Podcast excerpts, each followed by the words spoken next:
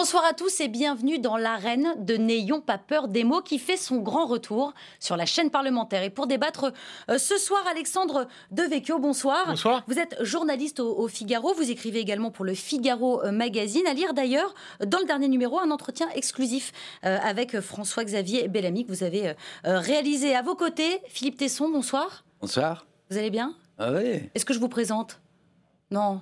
Non, c'est pas nécessaire. Absolument superflu, mais vous pouvez quand même. Ah, qu'est-ce qu'on dit de vous? Qu'est-ce qu'on dit de vous? Vous êtes écrivain, que vous êtes euh, journaliste? Ça vous va? Oui, oui. Homme de lettres, peut-être aussi? Oui, vous aimez bien? Oui. Très bien. Bah, on s'arrêtera là pour l'instant. Un directeur de théâtre. Aussi, aussi également. En face de vous, Fabrice Dalmeda, bonsoir. Bonsoir. Euh, vous êtes euh, historien et vous animez tous les matins cet historique sur Europe 1. Et puis, celle qui jouera à domicile euh, ce soir, c'est vous, Clémentine Autain. Bonsoir. Bonsoir. Vous êtes députée La France Insoumise de Seine-Saint-Denis et directrice de la publication du magazine Regard. On ne le dit euh, pas assez, je trouve. Merci à tous les quatre d'avoir accepté notre invitation et merci à vous aussi derrière votre écran et peut-être aussi derrière votre smartphone. Vous participez, vous débattez avec nous sur Twitter, at NPPM. Et le programme de ce soir est très riche. Nous allons discuter du clip du rappeur Nick Conrad, des critiques de Gérard Collomb à l'encontre du président de la République, de l'ouverture de la PMA à toutes les femmes, mais aussi du budget 2019, de la candidature de Manuel Valls à la mairie de Barcelone. Nous reviendrons également sur les propos de Yann Wax contre les policiers, sur la tournée mondiale des dictatures réalisée par Gérard Depardieu. Et on gardera du temps pour parler de l'Aquarius et de Donald Trump à l'ONU. Est-ce que vous êtes prêts? Est-ce que vous êtes bien installés? Peut-on être prêt Oui alors on commence euh, tout de suite avec un texte et euh, des images qui ont provoqué un torrent euh, d'indignation citoyenne et politique. En voici un extrait.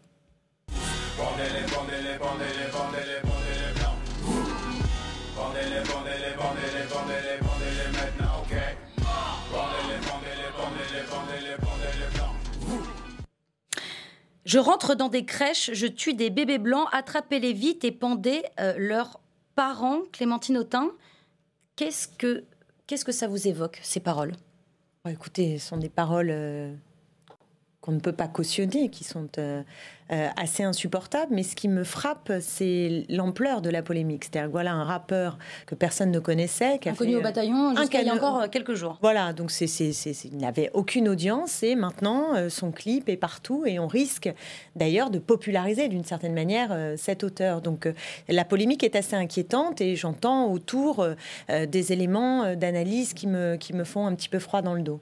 Alexandre, on va sans doute y revenir sur le Bien sûr. Alexandre Devecchio, est-ce que ça pose là aussi le problème euh, du, on, le voit, on le lit dans, un peu partout dans la presse depuis, du racisme anti-blanc? Est-ce qu'il existe vraiment ou est-ce que le racisme finalement n'est pas sécable? Il existe du racisme tout court bah, Il existe effectivement du, racisme tout court, mais on ne voit pas pourquoi certaines ethnies euh, y échapperaient. Donc moi je ne suis pas pour les, les pleurnicheries et donc euh, je n'ai pas envie de parler de racisme anti-blanc comme j'ai pas envie de parler d'islamophobie, etc. Mais oui, euh, ça existe, c'est quelque chose d'universel. Et après, moi je crois que si euh, ça fait réagir autant et euh, au risque de choquer euh, Clémentine Autain, c'est parce que ça fait écho à quelque chose de très profond dans la société française où on fait comme si il n'était pas connu, etc. C'est pas le, seul rappeur qui tient ce genre de propos et ça fait écho à ce qui se passe aujourd'hui dans les territoires perdus de la République. En 2002, Georges Bensoussan, Barbara Lefebvre dénonçaient un certain nombre de phénomènes, du racisme anti-blanc, de l'antisémitisme, du sexisme, de l'homophobie. Donc tout ça, tout ça n'est pas nouveau. Et finalement, c'est pas mal. Hein. On voit pas les images d'ailleurs, on diffuse pas ce clip, mais c'est pas si mal que ce soit diffusé parce que oh, ça prouve que la réalité qu'un certain nombre de personnes dénoncent depuis des années, eh bien, elle existe. Il faudra peut-être ouvrir les yeux, surtout quand on est élu de ces territoires-là. Vous voulez répondre, ah, oui, oui, C'est le syndrome d'une société qui va mal ou c'est juste un fantasme, ce racisme anti-blanc Juste deux, points. Le premier, c'est qui a mis dans l'espace public cette notion de racisme anti-blanc? C'est un concept qui vient euh, d'une frange de droite extrême, d'extrême droite et de droite extrême. Euh, Zemmour est, à mon avis, une des figures aussi de cette, de cette idéologie. Pourquoi je ne suis pas d'accord avec ça? C'est qu'on fait mine d'oublier qu'il y a une histoire, euh, une réalité sociologique qui fait qu'il n'y a pas d'égalité Il n'y a pas d'égalité. Pourquoi? Parce que historiquement, sociologiquement, ce sont des Noirs parce qu'ils sont Noirs, des Arabes parce qu'ils sont Arabes, et non pas des Blancs comme catégorie qui se trouvent opprimés, discriminés dans la société. Donc ça ne veut pas dire qu'il n'y a pas des actes ou euh, une ce qu'on voit dans, précisément dans, ce clip, c'est-à-dire mhm. d'un seul coup euh, quelqu'un qui renverse, qui fait mine de renverser les choses. Mais la réalité n'est pas En tout cas, c'est sa défense à lui. Le racisme, hein. c'est un système d'oppression. Est-ce qu'il y a aujourd'hui en France un système d'oppression à l'égard des Blancs La réalité, c'est non. Alors, est-ce que des Blancs n'ont pas été dans l'histoire opprimés? Les Juifs, vous mettez sur le même plan l'antisémitisme? Oui, il existe et c'est un système d'oppression. De, l'histoire. On peut aller jusqu'au bout quand même parce que ce, monsieur prétend, admettons qu'il soit de bonne foi, qu'il soit pas raciste et qui prétend renverser euh, les systèmes. Est-ce qu'aujourd'hui, très sérieusement, Clémentine Tintin, est-ce qu'aujourd'hui on tue les Noirs en France, on appelle à les pendre? Non. Donc, c'est ce qui me gêne aussi dans votre discours, c'est que vous êtes dans une victimisation. vous enfermez les gens dans leur statut de victime historique depuis toujours. Je crois que c'est pas leur, leur, faire du bien. Je, crois que c'est nourrir leur ressentiment pour, pour toujours. Et, ce, ce, clip est scandaleux parce qu'il n'y a pas de racisme d'État en France, il n'y a pas de système d'oppression des Noirs. Donc, il faut le dire, stop. Il y a du racisme quand même, vous êtes prêt à le reconnaître Il y a du racisme à l'égard des individus, il y a du racisme partout, vous l'avez dit. Il n'y a pas de phénomène Ça existe, mais je ne crois pas que ce soit un phénomène systémique. il n'y a pas d'apartheid en France.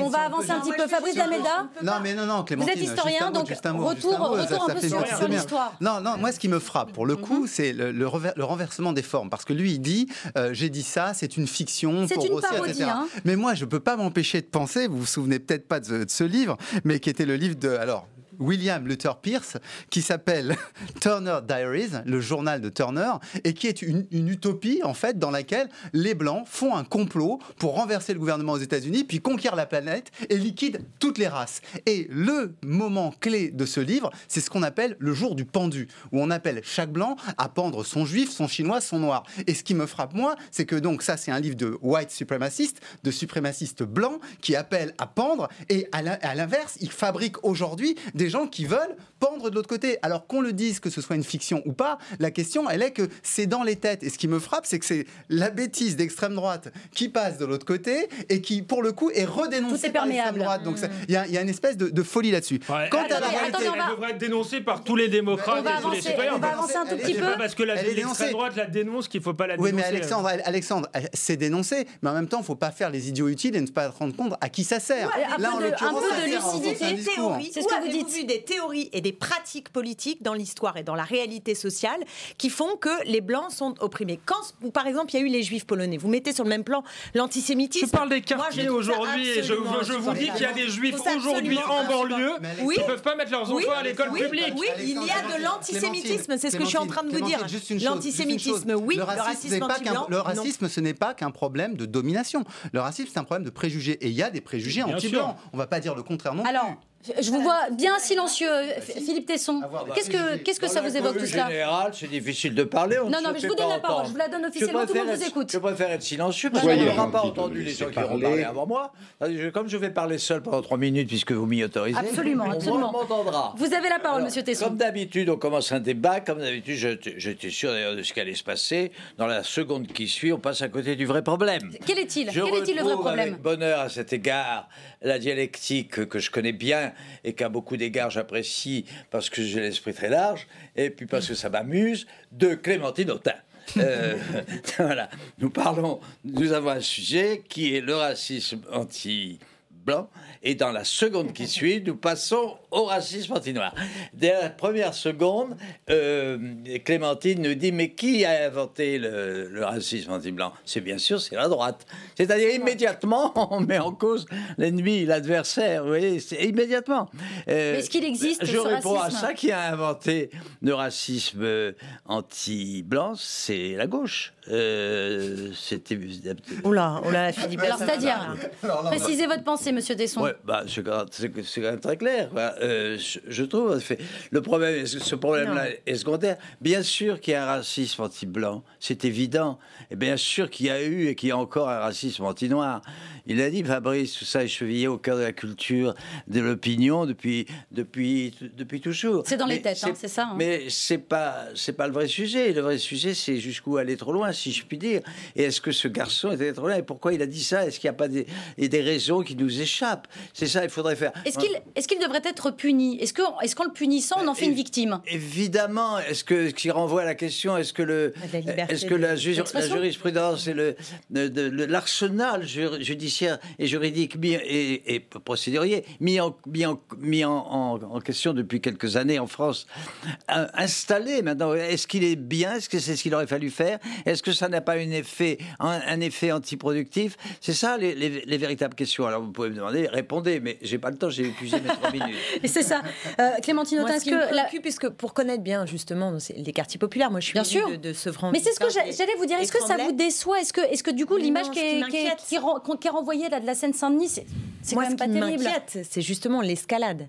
C'est-à-dire que euh, l'escalade, si on est en train de monter les uns contre les autres, alors que la question c'est d'apaiser les relations et de, et de ne pas enfermer les personnes dans des catégories, mais pour ne pas les enfermer, c'est là où j'ai un vrai désaccord stratégique avec vous, parce que je suis féministe et que je sais comment les combats pour les droits des femmes se sont euh, pratiqués. C'est parce qu'on a reconnu que les femmes étaient victimes euh, d'une oppression qu'on a réussi à les libérer. Donc on en passe par cette case, pas pour les y enfermer, mais pour leur permettre ce chemin de libération. Ah, mais alors qu'est-ce qu'on fait aujourd'hui? Moi, ce qui m'inquiète le débat public, c'est comme si on mettait tout à égalité. C'est-à-dire, bah oui, il y a du racisme anti-arabe, anti-noir, anti-blanc, tout ça, c'est la même chose, indépendamment de réalités sociologiques qui font que des actes de discrimination, si vous envoyez un CV et que vous vous appelez euh, Michel euh, ou Mohamed, vous avez dix fois plus de réponses si vous appelez Michel que si vous appelez Mohamed avec le même CV. Ça, c'est une réalité massive tangible et que je qualifie en effet de racisme. Et ce qui me fait peur en, finalement banalisant le terme dans tous les sens,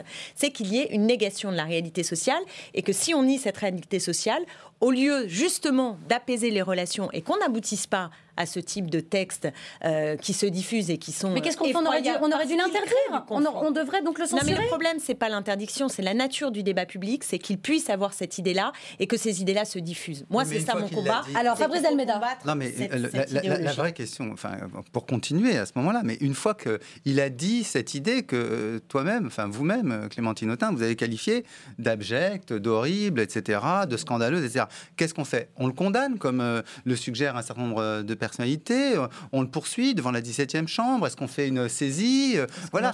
Donc, c'est, euh, non, mais c'est une vraie question parce que pour le coup, moi je vois de l'autre côté un certain nombre de gens qui me disent c'est toujours deux poids deux mesures. C'est-à-dire les rappeurs sont jamais condamnés et quand il y a une agression contre, quand on, quand il y a quelqu'un qui dit une phrase antisémite ou anti-noir, tout de suite il est condamné. Donc les gens ont le sentiment aujourd'hui que c'est deux poids deux mesures renversés. c'est un, débat. Non, mais c'est une vraie question. C'est une vraie question. Donc moi j'ai tendance à dire le journal, j'ai pris exprès le journal de Turner parce que le journal de Turner est interdit en France. Donc si le journal de Turner est interdit en France, pourquoi on laisserait fait une chanson comme ça, elle doit bah, C'est ce genre de, choses. Merci, merci beaucoup. On va, on va avancer. D'un mot, d'un mot, Philippe Tesson. Ça regarde aussi les méthodes françaises, une culture française, une habitude française, euh, euh, qui, qui, concerne notamment l'éducation. Qu'on arrête enfin, notamment dans les écoles, de continuer à, vraiment à cette méthode de la culpabilisation de, de, la race blanche, hein, de la race. Je dis bien la race, c'est une race. On n'a plus le droit de dire la race, c'est la race quand on peut dire racisme. Philippe Tesson, la race, c'est la, race. Ça a même été retiré. Entendons-nous. Voilà, j'en étais sûr. Mais alors pourquoi racisme anti-blanc Je vous demande de vous arrêter. Sur le mot. Je vous demande de vous arrêter. C'est parce que ceux qui ont euh, je vous demande de vous arrêter. Voilà. Ils ont théorisé une logique de race. On avance. on avance Clémentine Autain et on poursuit euh, le débat parce que rien ne va plus entre Gérard Collomb et Emmanuel Macron. Vous le savez, hein, le ministre de l'Intérieur va quitter le gouvernement et le marcheur euh, de la première heure ne tarit pas euh, de critiques à l'égard du président. Regardez cet article de l'Express. Nous ne sommes pas nombreux à pouvoir encore lui parler, aurait-il déclaré en petit comité. Philippe Tesson, est-ce que Gérard Collomb devrait partir maintenant ou on va attendre huit mois? Écoutez, c'est dérisoire cette histoire-là. Qu'est-ce qui est euh, dérisoire Oh là là. C'est quand même le ministre de l'Intérieur. Oui, mais je dis que le, ce, ce, problème-là est dérisoire. Enfin, J'ai le droit de penser le, ça. Le problème ah, de, la, rivalité ou de la concurrence, je ne sais quoi, le problème de la, de la, relation entre Macron. Et bien sûr qu'il va rester jusqu'aux élections. Les choses sont tout à fait claires. Bien sûr qu'on attendait qu'il se présente un jour à Lyon. Il n'a jamais caché cette intention. Bien sûr qu'on savait ce qui pouvait les séparer dans tous les ordres d'idées.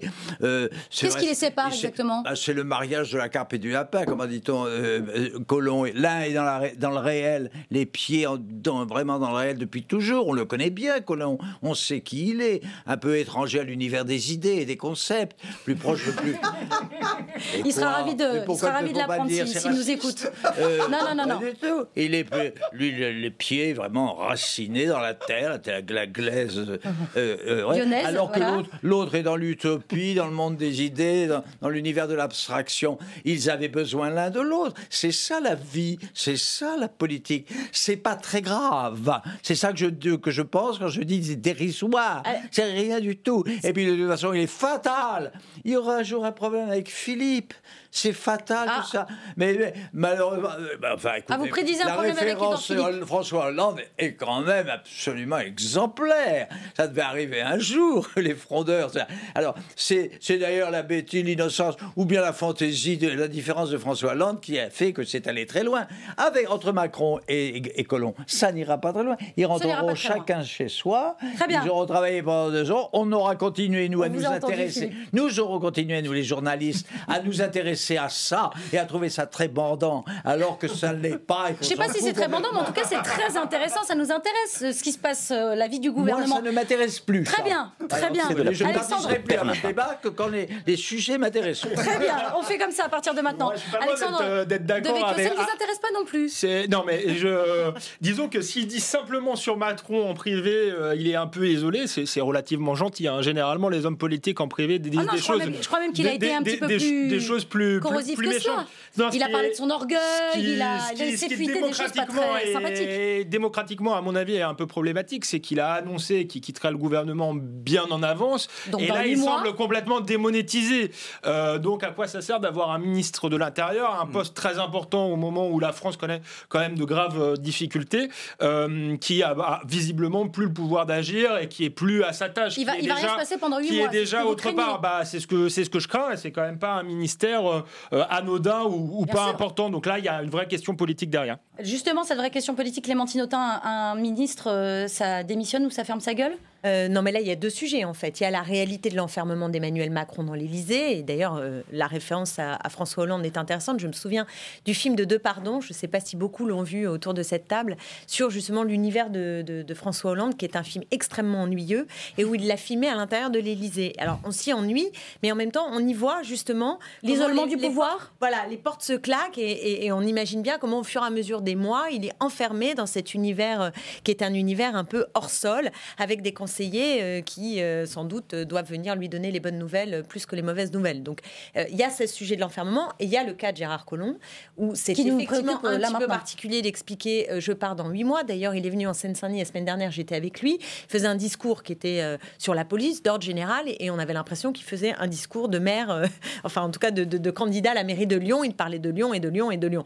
Et donc, c'est ce sentiment qu'il était déjà plus là, qu'il était euh, dans sa candidature à la mairie de Lyon, ce qui, pour un ministre de l'Intérieur, ce qui n'est pas euh, quand même, quand même un ministère régalien euh, très important, est assez inquiétant. Et, et à, à- à part ça, je, je partage l'idée que de toute façon, il sera remplacé pour mener une politique relativement similaire. On évoquera, on La évoquera les pronostics Collomb euh, n'est pas plus tard. absolument centrale dans la vie Fabrice politique euh, française. d'Almeida, est-ce qu'il affaiblit Emmanuel Macron? Il y a quelque chose de paradoxal, c'est-à-dire que d'un côté, euh, il dit qu'il s'enferme, Macron, et de l'autre côté, lui-même se hausse du col en disant qu'il est un de ceux qui le tient au courant de la seule vraie réalité, comme si lui-même, peut-être, n'était pas aussi euh, euh, décollé de la réalité. euh, bon, Philippe lui, lui donne, lui donne acte d'être d'être d'être vraiment dans le réel. Moi, je suis pas si sûr que ça. Ce qui me frappe, c'est d'avoir un, un ministre de l'Intérieur qui est déjà en campagne municipale, alors que c'est la deuxième échéance à venir. Il y a des européennes d'abord. Et puis, je trouve que pour le coup, Macron, moi, me paraît là, euh, j'allais dire plutôt fidèle. C'est-à-dire que Colomb l'a rejoint assez tôt. Euh, Ah, il même- le maintient même en poste. un- un même des Il lui premiers maintient- à il le l'avoir maintient- rejoint. Il le maintient en poste. Donc, en gros, il lui On donne se souvient de ses larmes euh, voilà, il lui donne à quand même l'Élysée. le- le- la fonction de ministre d'Intérieur qui est une fonction très importante, Régalienne. régalienne, euh, avec tout ce que ça signifie. Il le prolonge d'une certaine manière alors qu'il devrait le retirer. Donc moi, je trouve que là, plutôt Macron fait preuve d'écoute à l'égard de bah, qui bah, le lui rend mal. vous- Philippe Tesson. Non, enfin, vous êtes drôle. Macron est un adolescent immature, il en fait la preuve. C'est assez sympathique, il a beaucoup de qualités. Reconnaissons-lui quelques qualités et cessons de pratiquer cette chasse à l'homme complète. Bah oui. Oh, Bon, enfin quoi Il ne peut rien faire sans qu'immédiatement la meute des journalistes conformistes qui sont majoritaires, Les mêmes qui sont majoritaires. Je peux continuer une phrase. Les mêmes qui l'ont Insensé. les- mêmes qui l'ont massivement On soutenu pendant la Je campagne. suis d'accord On avec vous écoute, Je suis Philippe On le vous écoute. bashing en ce moment est excessif. Euh, complètement. Mais on n'entend que ça. C'est de la répétition. Et on n'entend que ça sur les sujets. Car moi, je ne lis plus de bons éditos, plus, plus vraiment, sur les réformes que tente Macron. D'ailleurs, c'est un réformateur bidon. Il suffit d'entendre cet imposteur qui s'appelle comment déjà Laurent Ruquier. euh, euh, comment il s'appelle pas le Ruquier Vauquier. Vauquier. J'oublie son nom tellement Laurent il est insignifiant. Et tellement il prend d'importance en revanche dans l'opinion. Mais enfin, c'est un autre sujet qui n'est pas prévu à votre- Non, à- à absolument. Je veux dire, les choses sont claires.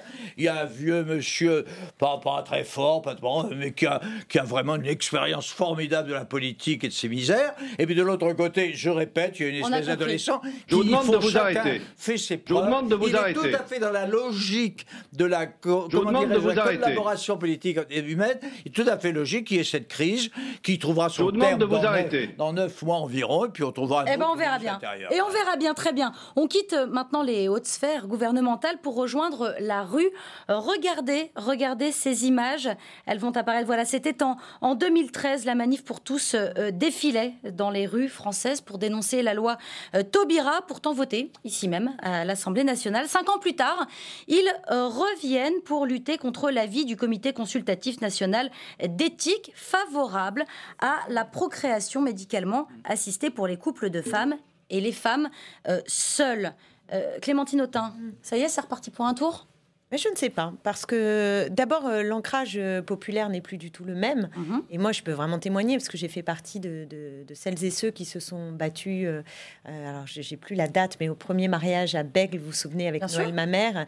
Et à l'époque, quand on a célébré ce mariage interdit entre deux hommes, euh, il y avait des sondages d'opinion qui étaient défavorables à l'ouverture du mariage aux couples de même sexe et une virulence absolument incroyable Mhm. à l'égard de ça. Et Mhm. la loi a été votée. Et aujourd'hui, si vous sondez les Français, ils sont majoritairement favorables à l'ouverture du mariage aux couples de même sexe. Pour la PMA, je pense que du coup, c'est un débat qui, a à voir, hein, parce que c'est euh, l'évolution des familles, euh, c'est la conception des familles. Et il me semble que la société a progressé de ce point de vue et qu'elle est davantage mûre pour cela et que euh, euh, je ne crois pas que la droite dure, même si elle peut continuer à exprimer aussi son opinion, euh, je, pense que ce sera beaucoup plus difficile d'avoir un mouvement de masse qui prenne pour s'opposer à cette ouverture de la PMA. Parce que c'est quoi sur l'ouverture de la PMA Alors, on va- on ne va- pas on bouleverser considérablement les familles, si ce n'est donner un droit supplémentaire pour euh, que des femmes puissent euh, avoir des on enfants. va, on va poursuivre, mais je voulais vous montrer ces, ces quelques chiffres euh, avant, voilà les chiffres euh, sur euh, la PMA issus de, de l'IFOP. 52% des personnes LGBTQI souhaitent avoir un enfant. Il manque un I, c'est vrai, c'est pour ça que je l'ai rajouté à l'oral. Et euh, 32% souhaitent fonder une famille sous 3 ans. D'autres chiffres également à suivre. Voilà, 58% euh, euh, de ces familles choisissent la PMA, 31% optent pour l'adoption et 11% préfèrent la coparentalité. Euh, Alexandre Devecchio, Devecchio pardon, pourtant, mardi soir, plusieurs centaines de partisans de la Manif pour tous ont défilé contre l'extension euh, de la PMA. Est-ce que vous avez peur de revoir là, euh, de voir bégayer l'histoire non, j'ai j'ai pas peur peur. j'ai pas Est-ce que peur vous de. craignez en tout J'ai cas pas peur de braves gens en poussette, euh, voilà, qu'on a honteusement caricaturé. Euh, et après, j'aimerais parler du fond, parce que là, on fait croire que c'est un problème d'homophobie. Il n'y a pas que ça. En réalité, euh, ce qui est en train de se passer leur donne raison. Ils avaient dit dès le début que la loi Taubira était mal faite et qu'elle ouvrirait la porte à euh, la PMA. Et demain, vous verrez, c'est une certitude, à la, La à- à- gestation à la pour autrui. gestation pour autrui. Donc, euh, c'est pas un petit débat. Non, bah, là, vous vous, nous avez dit la PMA, de- non. Euh, la PMA, elle va arriver. Alexandre Devecchio, la Elle va arriver. Je peux finir. Bien sûr, vous utilisez donc les, les arguments de Ludivine de la Recherche, donc qui est. euh, Ben, c'est pas parce qu'elle euh, s'appelle Ludivine de la mais qu'elle a forcément tort. de la. Mais voilà, mais c'est un vrai débat de, de fond. C'est un basculement anthropologique qu'on est en train de, de vivre. On avait une société fondée euh, sur la filiation, sur la famille. Famille, on arrive à une Sur société hyper, famille, hyper individualiste, euh, hyper libérale, n'en déplaise à Clémentine Autain, qui est parfois une libérale qui se qui s'ignore. Donc je Non, crois que c'est un bouleversement euh, humain euh, très important et que c'est pas un débat euh, à prendre à la légère. C'est pas un débat qu'on prend à la, à la légère, mais euh, on parle d'égalité, c'est ce Oui. que vous disiez.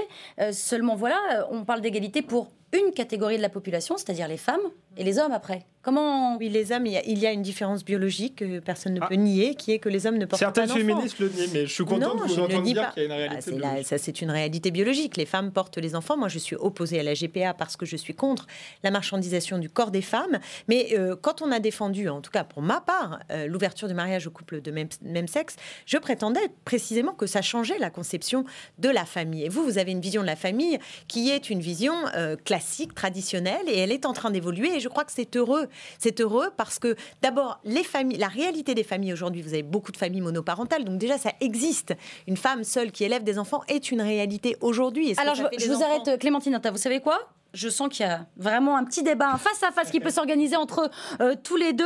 Euh, même pas peur. Ce qu'on va faire, c'est que on va organiser ce petit face à face. Euh, vous avez chacun une minute pour essayer de convaincre. C'est à vous, Clémentine Autain. Ce sera. Vous aurez ensuite une minute, Alexandre Devecchio. On peut voter Je vous laisse après poursuivre. Bien sûr, bien sûr. On fera un vote à main levée. Ça vous va? Je vous laisse poursuivre. Pour ouvrir la, le, la. PMA. Non, je crois que c'est un droit qui va permettre euh, à des femmes de pouvoir avoir des enfants là où elles ne peuvent pas. Et je ne vois pas ce que ça retire à quiconque d'autre. Euh, ça ne bouscule pas fondamentalement la famille, puisqu'aujourd'hui, euh, on a ce droit euh, aux couples de même sexe de se marier, ce qui, je crois, fondamentalement a déjà modifié le côté papa, maman, un enfant. Euh, et on avance vers des modèles de famille aussi avec les familles recomposées. Vous voyez bien que ce schéma traditionnel est un schéma qui est battu en brèche et qu'au fond, il y a davantage de liberté qui s'exprime dans les possibilités de vivre avec la famille qu'on a voulu constituer avec nos réalités de vie et aussi une sexualité qui est une sexualité qui se veut davantage choisie.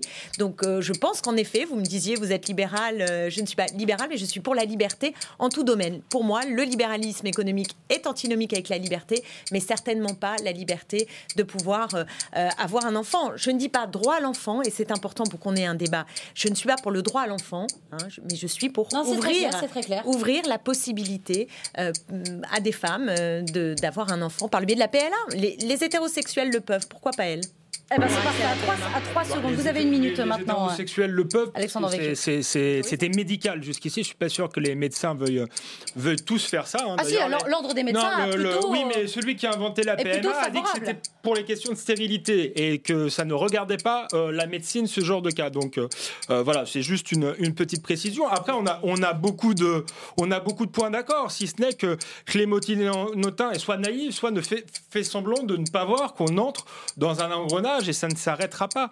Euh, ça ne s'arrêtera pas tout, simplement parce qu'on est dans la logique de l'extension à l'infini euh, des droits individuels et qu'un droit amenant un autre droit, on va arriver à une marchandisation totale du corps, de la vie, euh, etc. Et elle a beau me dire qu'elle est défenseur des libertés modérées, avec un certain cadre, on va arriver avec un marché de, l'enfant. Moi, je vous, je vous le garantis, Clémentine Autain. Donc, à un moment donné, il faut être totalement euh, cohérent. Et ensuite, qu'il y ait des situations différentes, moi, ça me gêne pas, mais qu'on les institue, c'est quelque chose de très différent. Moi, je crois qu'il y a un modèle de société, et après, il y a des demande libertés de vous pour être Voilà, libre. Justement, il faut transgresser parfois. Très bien. Vous Euh, croyez qu'il m'aurait dit que j'étais naïve si j'avais mis mes lunettes? Non, peut-être moins, peut-être moins. Gardez-les à, à l'avenir. Euh, Philippe Tesson, qu'est-ce que vous en pensez? C'est là l'engrenage vers, euh, vers autre chose, comme le dit Alexandre Vecchio? Non, je crois que les problèmes sont tout à fait séparables, encore qu'il y ait des parentés évidentes entre les et l'autre problème.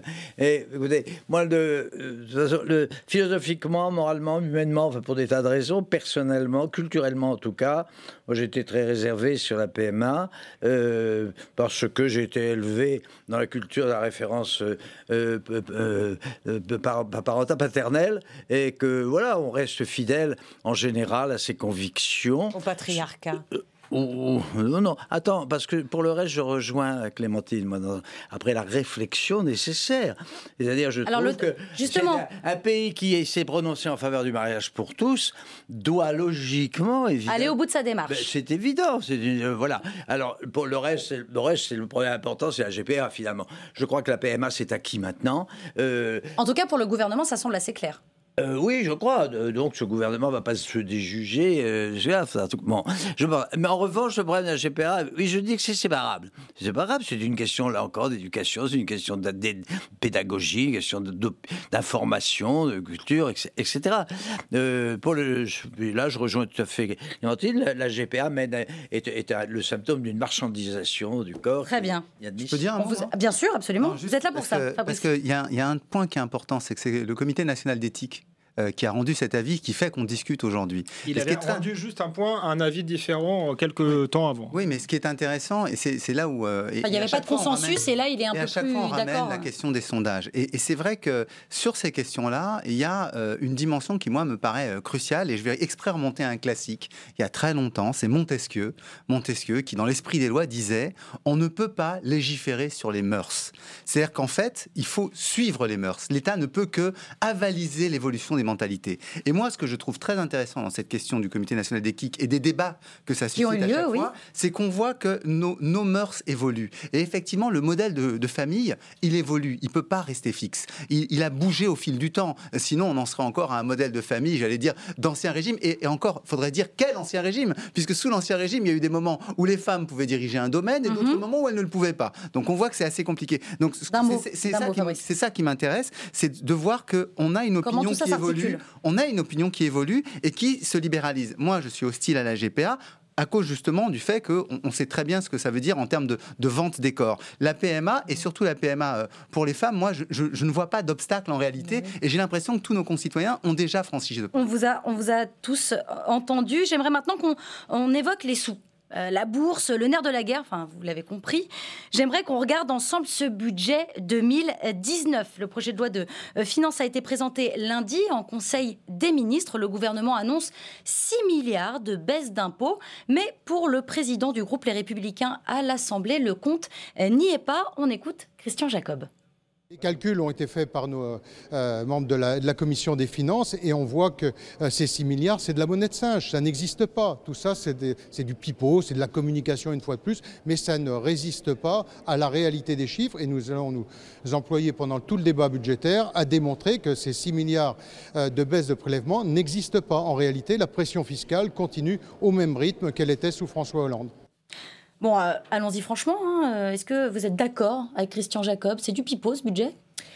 C'est alors on n'a pas tout à fait la même analyse euh, du budget. hein. Moi, ce qui Nous me frappe d'abord, c'est la baisse des dotations aux collectivités locales et la baisse d'un certain nombre de budgets très importants euh, qui concernent par exemple le logement avec la baisse des APL, euh, la baisse aux collectivités territoriales qui sont déjà vraiment sous l'eau, euh, euh, étranglées.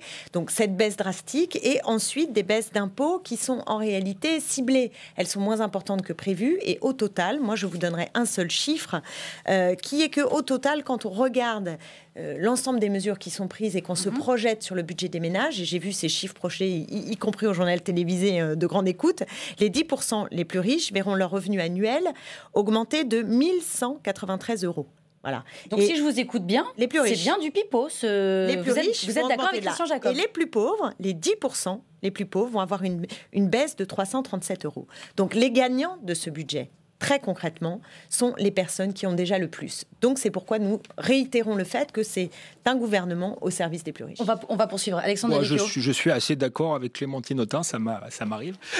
Comme Donc, quoi, tout déjà, arrive. bon, moi, les questions budgétaires, euh, la question des 3%, je pense que c'est une absurdité depuis très longtemps. C'est quelque chose qui a été décidé par, euh, par Bruxelles euh, quasiment par tirage au sort, mais ça aurait pu être aussi bien 4% que 2%. Donc moi, ce qui m'intéresse, c'est euh, effectivement la vision politique qu'il y a derrière.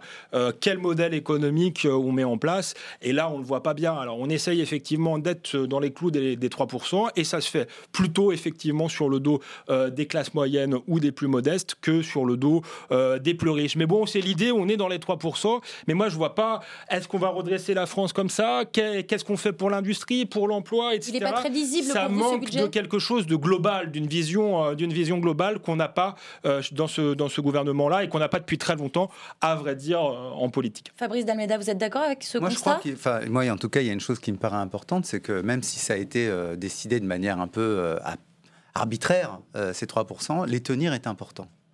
Et c'est important et on ne va pas jouer les, les blagueurs parce qu'on sait que ceux qui lâchent perdent la confiance, moins d'investissement, moins d'investissement étranger et on se retrouve avec des situations comme vont vivre les Italiens, il ne faut pas se leurrer, comme ont vécu On verra. les Grecs. On comme verra, on en reparle dans six mois. On en reparlera dans six mois, Alexandre, et je, je, je, je serai. Vous reviendrez, vous reviendrez ici pour en parler. dire un Je certain nombre de avoir- choses. Après Trump, Ouais, on avait dit un certain là. nombre de Ouais, choses. ouais, Pour ouais, l'instant, ouais, euh, ouais, ouais. c'est des pays qui se portent plutôt bien Euh, économiquement. le- va en parler d'ailleurs dans la suite de il y a- l'émission. L'Angleterre, il y a- il y, a débat, mais parce qu'en même temps, il y a une question de politique monétaire de la Banque ça centrale dépend européenne. quels sont les indicateurs, moi, ce je que trouve que signifie se porter bien. oui, mais en- en- en- avoir de quoi se nourrir, avoir de quoi se loger. Alors, je sais bien qu'en France, il y en a un certain nombre qui ont cette difficulté que, vous pointez, euh, que vous pointez, Clémentine, mais ça nous permet quand même d'avoir une société dans laquelle la richesse moyenne augmente. On peut discuter ensuite de, sa répartition.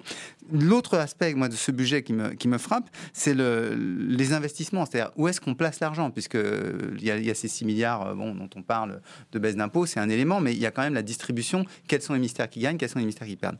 Moi, je dois avouer que je suis content que l'éducation euh, marche bien, euh, qu'on donne de l'argent pour ça, et l'enseignement supérieur. Donc, en ce sens, je, trouve que c'est pas pas mauvais. Et je dirais même que, alors, il y a des baisses de- de- de- de- d'enseignants. euh, euh, moi, moi, je suis pas Suppression, extrêmement bien hein, de- placé de pour savoir voilà, si euh, les, suppressions de postes sont euh, cruciales, si ça fait vraiment augmenter le, le nombre d'enfants par classe. Mais normalement, le budget global, en tout cas, lui augmente. Et pour moi, c'est déjà toujours une bonne nouvelle. Et surtout, si on s'intéresse aux plus petits, ça me paraît toujours une bonne question. Philippe Tesson, c'est la plus grosse baisse d'impôts depuis la loi TEPA de 2008. C'est Gérald Darmanin qui nous annonce ça. Euh, pour qui? Ah bah pour les Français.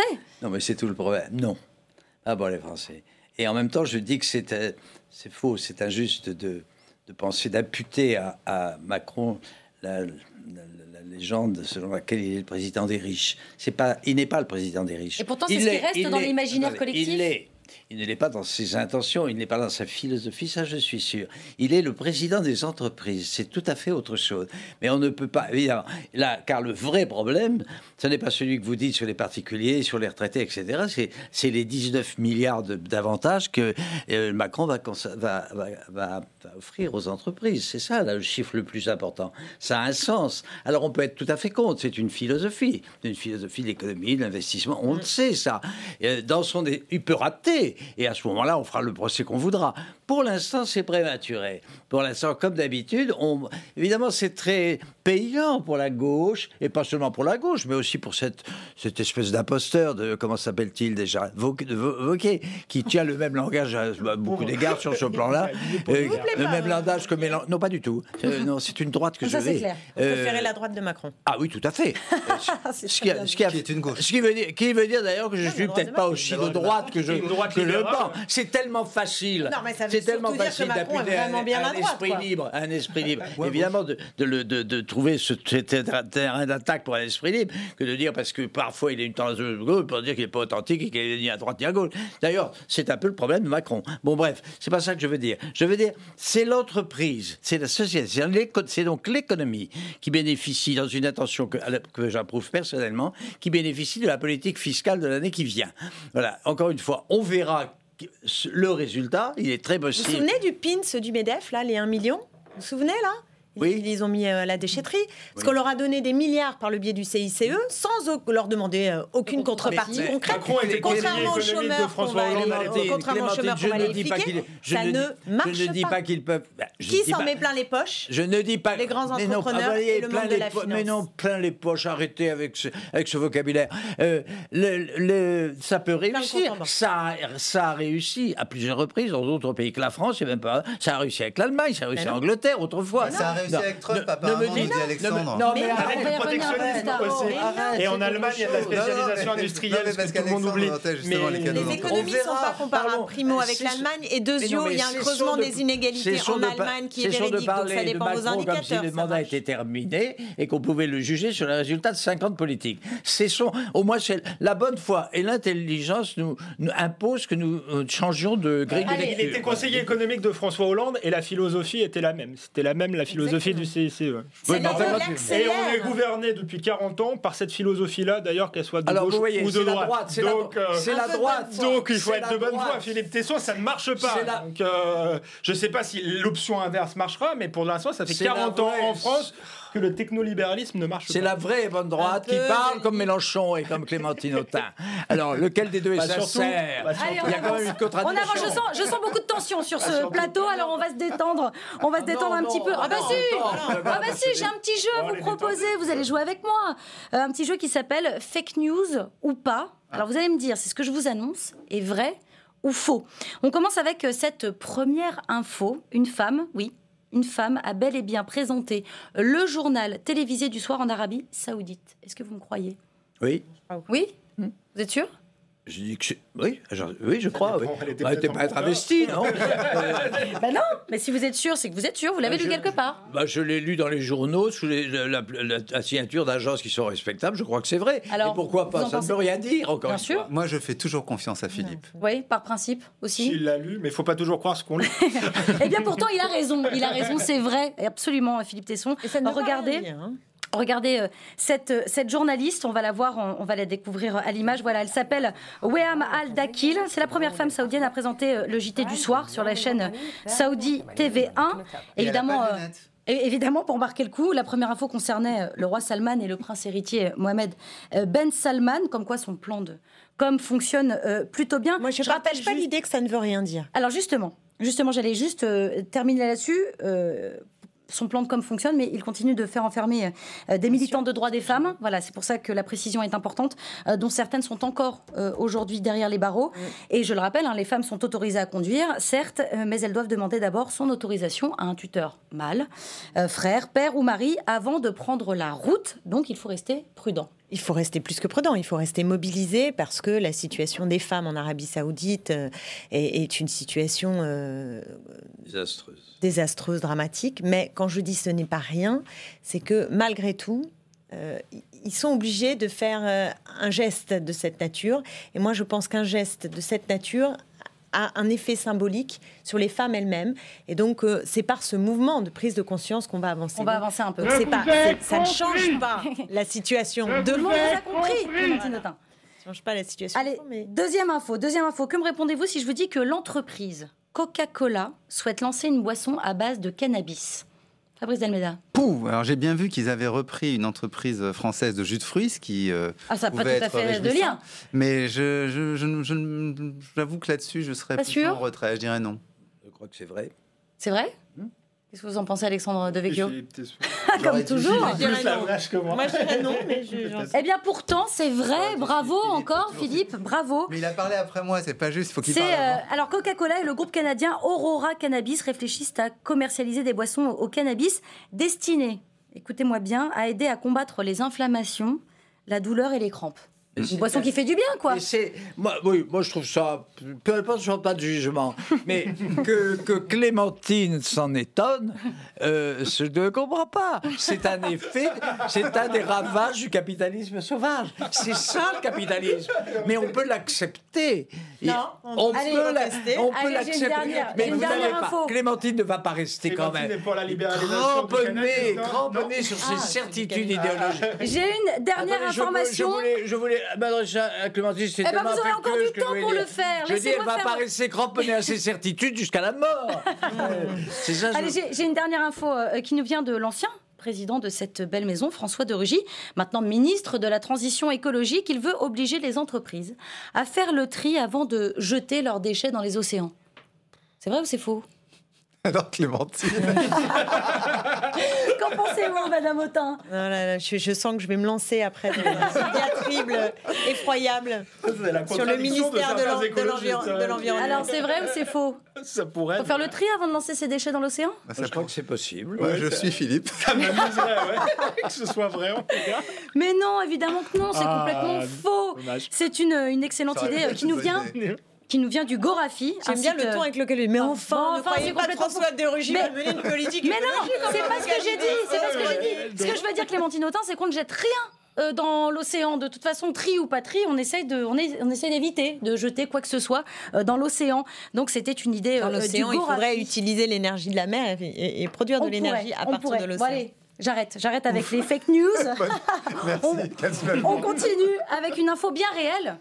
Une info bien réelle, c'est officiel. Manuel Valls est candidat à la mairie euh, de Barcelone. Il était même euh, muy contento de l'annoncer lui-même aux Catalans. On l'écoute.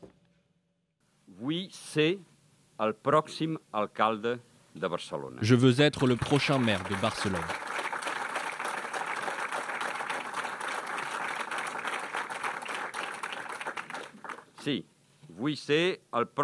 Alcalde de Barcelona. Je veux être le prochain maire de El Barcelone. Clémentine Autain, Jean-Luc Mélenchon a commenté cette information avec ces mots. Je le cite Ce personnage a été désastreux dans tous ses aspects. Et je rajoute Manuel Valls ne lui inspire que de la détestation. Est-ce qu'il vous fait le même effet? Oui. Clairement, oui. D'ailleurs, euh, je, je- d'ailleurs, oui, et les gens qui m'entourent visiblement aussi, puisque j'ai fait un, un petit. Vous savez, il a fait un tweet où il s'est mis euh, avec ses pieds sur au le, sol. sur, sur le carrelage, oui, Voilà, absolument. il, a, il a dit Barcelona, trois petits points. Et donc, moi, j'ai juste repris. Et pour une fois, c'est vrai que je, je passe pas mon ton habituel, mais là, ça m'est sorti du cœur. J'ai mis bon débarras, ça rimait avec trois petits points. Et alors là, il y a eu un nombre de likes absolument effroyable. et, et je pense qu'il cristallise en effet quelque chose euh, de l'histoire de notre pays euh, qui, qui, qui est, euh, que moi, en tout cas, je déteste. Plus un élément personnel, parce que en tant que Premier ministre, puis après comme leader euh, politique, il a énoncé des contre-vérités à mon sujet, parfois de façon obsessionnelle. Donc j'avoue que le bon débarras m'est sorti du cœur avec euh, grande facilité. On débarras aussi pour vous, Alexandre Devecchio? Moi, je pense que Valls a incarné quelque chose euh, d'intéressant euh, à gauche, qu'il aurait pu continuer À à, gauche, à incarner gauche, en, en- en France, Mais la place notamment était- sur la République. Moi, je suis peut-être moins technolibéral que Manuel Valls, mais pour le coup, Mais la place était je déjà me prise par Emmanuel reconnaissais- Macron. Je me reconnais. Non, sur la République, justement, elle n'est pas prise pour, euh, par Emmanuel Macron, qui est plutôt un, un multiculturaliste. Donc, c'était, ça pouvait être intéressant. Il avait un sillon à creuser.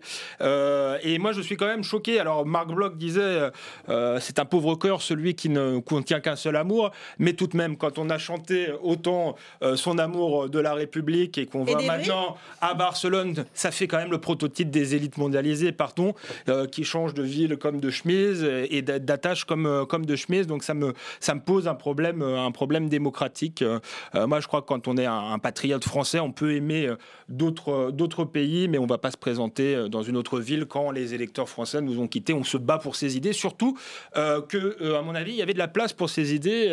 euh, c'est c'est idiot. Et je pense qu'il va perdre très largement parce que les Barcelonais n'ont pas envie d'être Alors, dirigés va- par un premier ministre français qui ne connaît rien de. Voilà, donc je pense qu'il va perdre très lourdement et que c'est une erreur politique fondamentale. Je, euh, vous parliez du, du symbole. Euh, Je- Fabrice je hein. Dalmeda. non. Fabrice, Fabrice Dalmeda, je, je reprends un tweet de Sylvain Maillard qui dit que c'était quand même le symbole, c'est le symbole de la citoyenneté européenne. À l'inverse de ce que vous venez Ouais, de je ne dire. pas la euh, citoyenneté Alexandre européenne parce qu'il y a des peuples européens, mais pas de peuples Est-ce qu'il faut européens. se réjouir du fait qu'on Eh ben- peut se présenter un peu partout en Bah, Europe? moi, je trouve, euh, cet aspect-là, moi, ça m'a renvoyé à un vieil exemple historique. Ça va peut-être amuser euh, Philippe Tesson. Euh, Alcibiade. On, on était au 5e siècle avant notre ère. C'est un stratège d'Athènes. C'était un disciple de Périclès. Donc, vous voyez, on est dans, la Grèce la plus classique. Et Alcibiade, il se bat pour Athènes. Et puis, à un moment donné, il se dit tiens, euh, je risque d'être poursuivi par les édiles athéniens pour euh, une, euh, une, une- injure au dieu qu'il a faite. Donc, il se barre à Sparte. Et à Sparte, évidemment, il, il complote contre les Athéniens et, et donc il rentre dans la mer spatiale contre les Athéniens. Mais il revient à Athènes parce que quand même ça se passe pas si bien que ça chez les Spartiates. Il revient à Athènes et il monte une expédition pour aller contre les Perses. Il va contre les Perses et là, au bout d'un moment, bah, qu'est-ce qu'il fait? Il passe du côté des Perses, il est rappelé à Athènes, il revient à Athènes, puis il repart chez les Perses. Et donc voilà ce que je veux dire. Donc là, Manuel que- Valls, il va revenir. Bah, moi, ce que je me dis, c'est ça qui est très amusant dans ce, dans ce monde européen qui est nôtre. J'allais dire un peu comme la civilisation grecque était la nôtre. C'est qu'il peut y avoir, pour quelques stratèges d'exception, la possibilité de passer d'un pays à l'autre. Mais ça veut dire, est-ce que c'est la vraie citoyenneté qu'ils poursuivent ou est-ce que c'est un, un but personnel historique ben, Les auditeurs jugeront. On voit, on voit que Fabrice est historien, il parle comme un historien. Moi, ça me rend perplexe cette affaire-là, ça m'intéresse. C'était, c'est très, Ah. très, ah ouais, c'est très édifiant. C'est comme ça que c'est fait l'Europe, hein. C'est fait de l'Europe à, à rebours. Euh, oui, là, je- les principes, euh, les principautés allemandes, les principautés italienne était peuplée de gens qui sont passés très rapidement de leur nationalité antérieure à à au soutien à la Mmh. France. Hein. Bah, Mmh. Claïs C'est a servi Napoléon après avoir servi dans l'armée prussienne. Et Pozzo di Borgo est passé chez les euh, Russes. Non mais sérieusement, c'est peut-être ça demain. C'est peut-être C'est ça l'avenir? C'est peut-être ça. Non, bah, je ne sais pas. Non mais sérieusement, la mondialisation, c'est ça dans son expression la plus excessive, enfin la plus maximale. La mondialisation, c'est ça. L'Europe à la limite, c'est un peu ça aussi. Il y a la promesse de l'Europe dans ce type de désertion qui n'en sont pas exactement. Ah, vous parlez, Philippe Tesson, vous parlez de désertion. Euh, c'est- c'est- Mais ça- il fuit, il fuit la France. est- il- de toute façon, est- il n'avait pas d'avenir en. France. On- il abdique sa- son identité, puisque le mot est très à la mode, mais c'est de ça qu'il s'agit. Il, il choisit l'identité catalane. Mais donc espagnole, puisque la, la- Catalogne est encore dans l'Espagne, jusqu'à plusieurs informés. C'est très ambigu tout ça. C'est intéressant. Alors évidemment, il faut faire la part des choses. Peut-être est-ce sa déception, peut-être une revanche, peut-être une colère, comme il a l'habitude de faire, une mauvaise humeur. Bon, ils font chier, les Français, je vais devenir maire de Barcelone. Peut-être, tout n'est pas pur, de toute façon, dans une conduite humaine. hein. Euh, on est, on est d'accord. Mais je je porte pas de. Je préfère me figurer euh, ce que ça pré- pré- pré- pré- comment dirais-je, comment on dit ce que Préfigure. ça pré- pré- préfigure, euh, que de porter tout de suite un jugement moral. Moi, je le ferai pas. C'est tout ce que je sais. Mais je suis peut-être d'une antenne, d'une d'une Est-ce que, est-ce que de toute façon, euh, euh, Alexandre de Vecchio, son avenir était bouché en France? Bah, Il c'est n'avait ce pas le choix? Je, je disais non parce que je, je pense que sa ligne, qui était un républicanisme de gauche, pouvait, euh, pouvait incarner, euh, incarner encore, euh, encore, quelque chose. Donc il, avait le choix. C'est pour ça que je pense que c'est une erreur politique. Après, je pense aussi que c'est Ouais, une, erreur, euh, une erreur morale. Ça me fait penser au- livre de, David Goudart qui dit qu'aujourd'hui il y a une fracture euh, en Europe entre les, les- les gens de quelque part et euh, les gens de n'importe où. Visiblement, un certain nombre de nos élites sont des gens de, de n'importe où. Au-delà de ça, non, non, non, juste un mot, parce que quand même, il y a un aspect générationnel qu'on peut pas cacher. Les quinquas ont été totalement démonétisés, et ça vaut pour moi, hein, qui suis quinquas, ont été totalement démonétisés par Macron. Euh, c'est clair que tous ces politiques qui ont dépassé 50 ans, à gauche comme à droite, tout d'un coup se retrouvent ringards. Donc qu'est-ce qu'on fait quand on est ringard en politique? Ostracisé. Bah, on va se trouver un boulot, on essaie de servir la Un France dans une euh, association. Il va servir la France à Barcelone.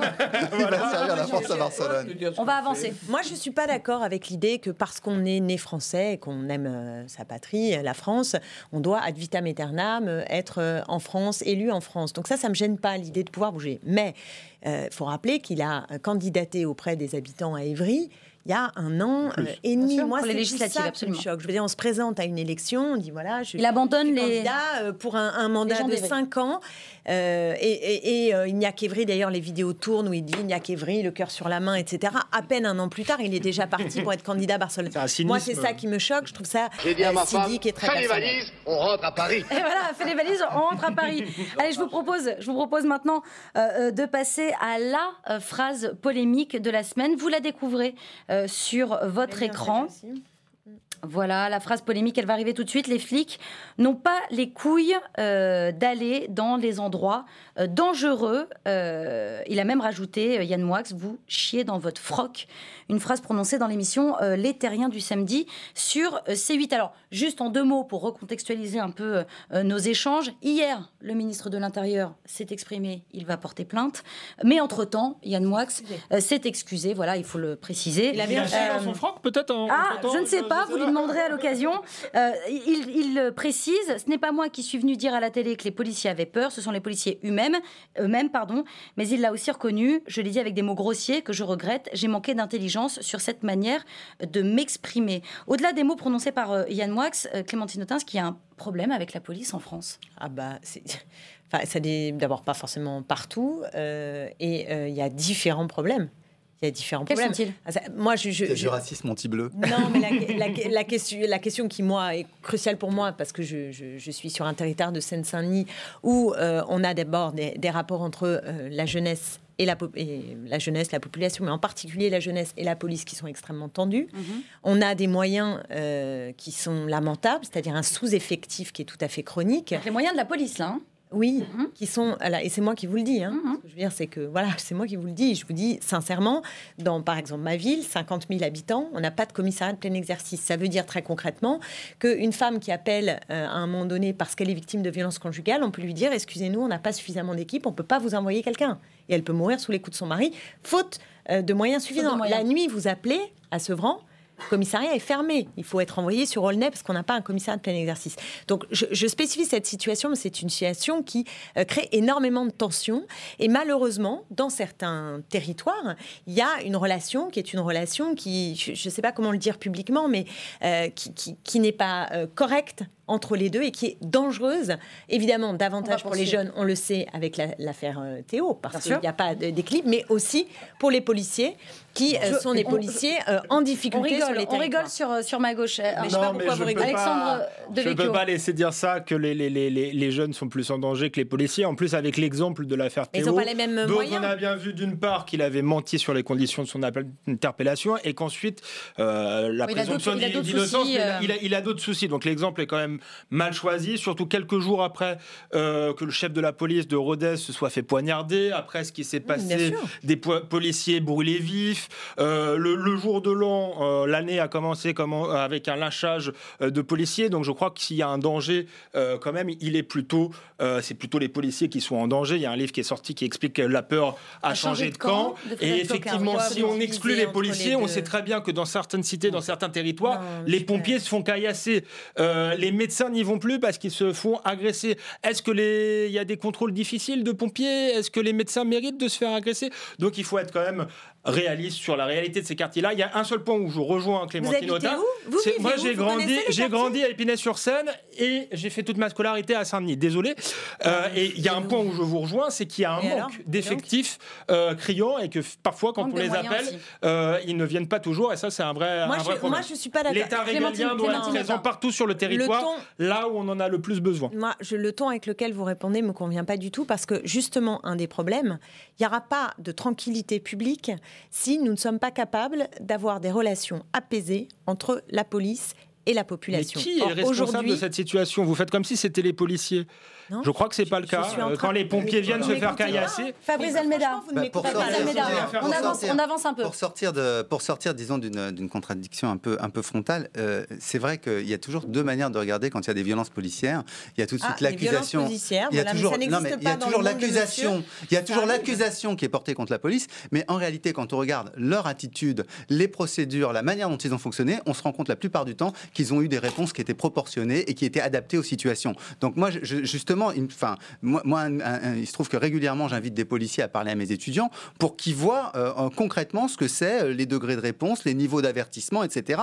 et très souvent, terrain on prend des vidéos sur le terrain et on se rend compte que euh, tout a été respecté, les protocoles sont respectés. Donc justement, les, violences policières n'en sont pas. Elles existent quand même. Elles sont l'application de, protocoles qui sont souvent qui nécessitent qu'à un moment donné, les forces restent à la loi. Mais la deuxième chose, parce que je veux pas qu'on aille que au fond. C'est quand même cette phrase de Moix, moi quand même, je, trouve qu'il y a quand même quelque chose d'assez troublant. C'est c'est quand même un des intellectuels français euh, euh, très en vue. Euh, donc il, est sur un plateau, il dit ça, et, moi j'y vois un petit peu presque, j'allais dire, un naufrage par rapport à ce qu'étaient les intellectuels et une partie des intellectuels des années 70. Moi j'ai en tête. En même temps, c'est révélateur d'une colère qui est, qui est saine aussi, non colère qui est saine, non, non. Moi j'ai en tête la phrase de Pasolini. La phrase de Pasolini, rappelez-vous, on était dans les années 70. Il y avait ces violences qui étaient faites contre les policiers italiens. Il disait je serai toujours à côté d'un policier fils du peuple contre un petit bourgeois qui lance des, cailloux. Et moi, je trouve que cette phrase-là, à l'époque, elle était un peu l'honneur des intellectuels. Et je trouve qu'aujourd'hui, ce qu'a fait moi, je, laisse de côté le côté provocation, etc. Mm-hmm. Ben, je me dis, on, est dans le débat intellectuel, on est tombé à un point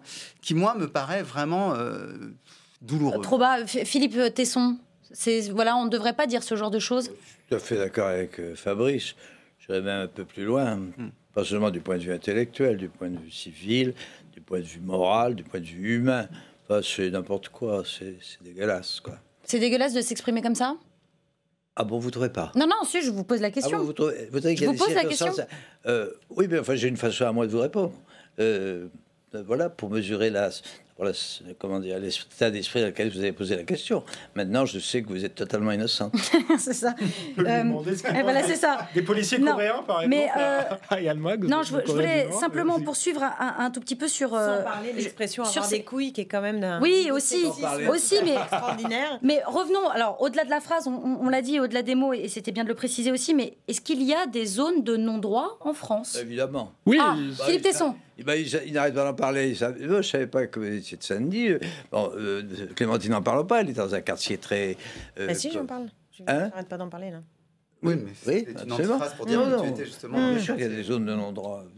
Grenoble est devenu, par exemple, j'entends souvent maintenant des informations sur Grenoble, il paraît que la ville est haïssable, enfin qu'il est difficile, que je dis haïssable, difficile d'y vivre, et que n'importe qui peut y faire n'importe quoi. C'est ça le non-droit. Oui, mais la- la- Clémentine pour, moi, c'est c'est une question aussi de, de- de présence de la République. Parce qu'un rapport parlementaire vient d'être remis sur la Seine-Saint-Denis euh, pour mon- nous montrer que c'est pas simplement qu'on a moins alors que la population y est plus en difficulté, plus fragile, c'est qu'on a moins que d'autres départements qui ont indépendamment de la population. Et donc on est un certain nombre d'élu- d'élus, on a les parlementaires ont été reçus par le Premier ministre. Non mais c'est important. C'est-à-dire que on ne peut pas Les parlementaires de Seine-Saint-Denis ont été re- on ne reçus peut mercredi, euh, par, euh, ce qui se passe en Seine-Saint-Denis si on ne voit pas le désengagement chronique structurel de l'État partout.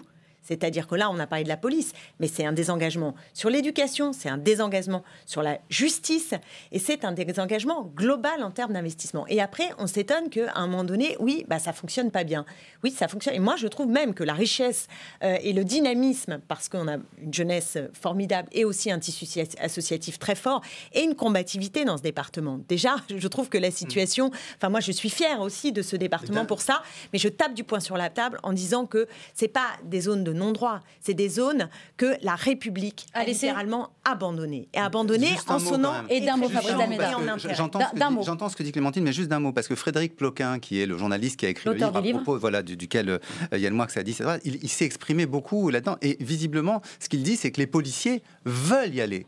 Mais, euh, mais les conditions pour y aller sont pas toujours réussies. Euh, C'est-à-dire qu'il faut avoir un nombre, il faut avoir euh, une, une hiérarchie qui accepte euh, qu'ils y aillent. Donc, euh, c'est pas seulement un problème Non, de, ça, alors, de- de politique. Écoutez, moi, a- sur la, la- la- zone on va précise. Aulnay-Sevran, non, mais je donne un chiffre. On a un responsable police-population. Le poste a été vacant pendant 10 mois.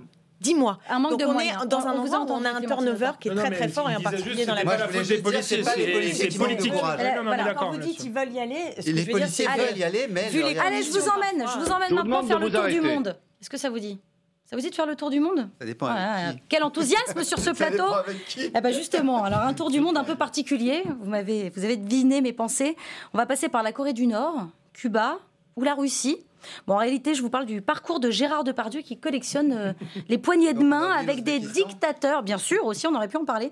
Regardez, hein, vous le voyez ici en, en tribune, invité euh, euh, par Kim Jong-un. Euh, là, il est avec. euh, voilà, donc Kim Jong-un juste après. Ensuite, il est avec euh, Fidel Castro en 1996. Et puis, euh, juste après, en, en Tchétchénie, bras dessus, bras dessous, avec Kadyrov. Philippe Tesson, qu'est-ce que ça raconte du personnage C'est c'est l'histoire de quoi? D'un grand voyageur, d'un provocateur, d'un être amoral? Non, une folie. C'est de la folie. Oui, c'est une, folie. C'est un, un personnage euh, baroque qui a, dont le chapitre qui, est, qui permet de gérer sa vie est un chapitre fait de catéchisme de, de, euh, qui, sont, euh, qui échappent totalement à la raison. C'est déraisonnable. Il y a sans doute une part de provocation. Je crois qu'il y a une part de... Il y a quelque chose de métaphysique, euh, je regrette. Il y a quelque chose de philosophique, en tout cas. Il y a une conception de la vie, du monde, de la responsabilité de soi-même. On est dans l'irrationnel. Et puis c'est tout. Je crois que c'est pas pour se distinguer. Il n'attend plus rien de quiconque. Il ne sait même pas, il ne sait même pas ce qui se passe, à mon avis, dans tous les, dans les pays où il, où il va? Je lis très volontiers, moi, ces interviews. Elles sont totalement incohérentes, souvent.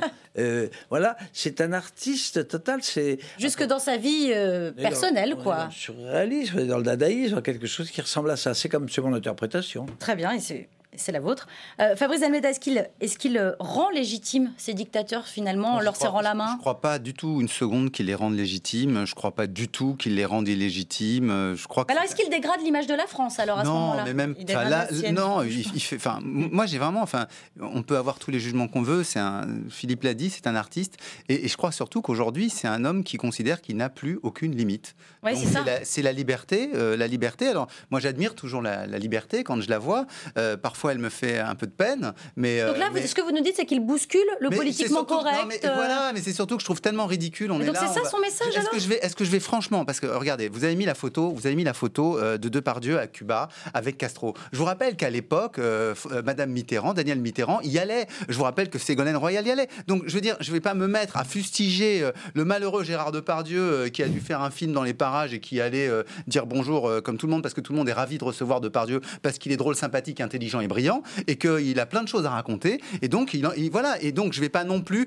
m'amuser à faire des dissertations sur le naufrage de Gérard Depardieu parce qu'il est allé à Pyongyang pendant qu'il faisait un documentaire avec Anne Moix et qu'il y avait le même jour le défilé d'anniversaire des 70 ans de la Corée du Nord. Je trouve que c'est moi qui aurais l'air ridicule. Il n'empêche qu'il demande, demande, quand même. Euh, alors après avoir demandé le passeport russe, maintenant il va demander le passeport turc. Bon, ça va un petit peu plus loin qu'il était là en tournage. Qui et... Franchement, qui s'en moque de ça? En réalité, mais oui, tout le monde. En réalité, on va, on va continuer à aller voir.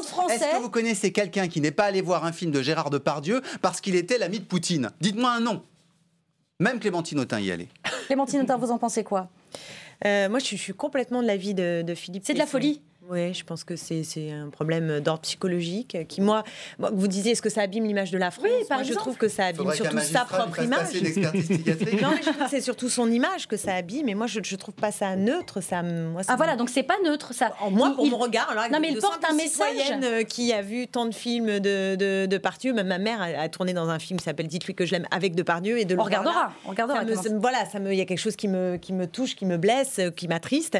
Et je partage la remarque qui est de mettre Fidel Castro au même rang que Poutine. Non, bien sûr. Et quand même, euh, euh, voilà, une, une, certaine vision aussi où on. Vrai que Poutine est C'est vrai, je suis d'accord, je rejoins Fabrice là-dessus. Il y a une grande tristesse chez Depardieu. Il y a un grand désespoir.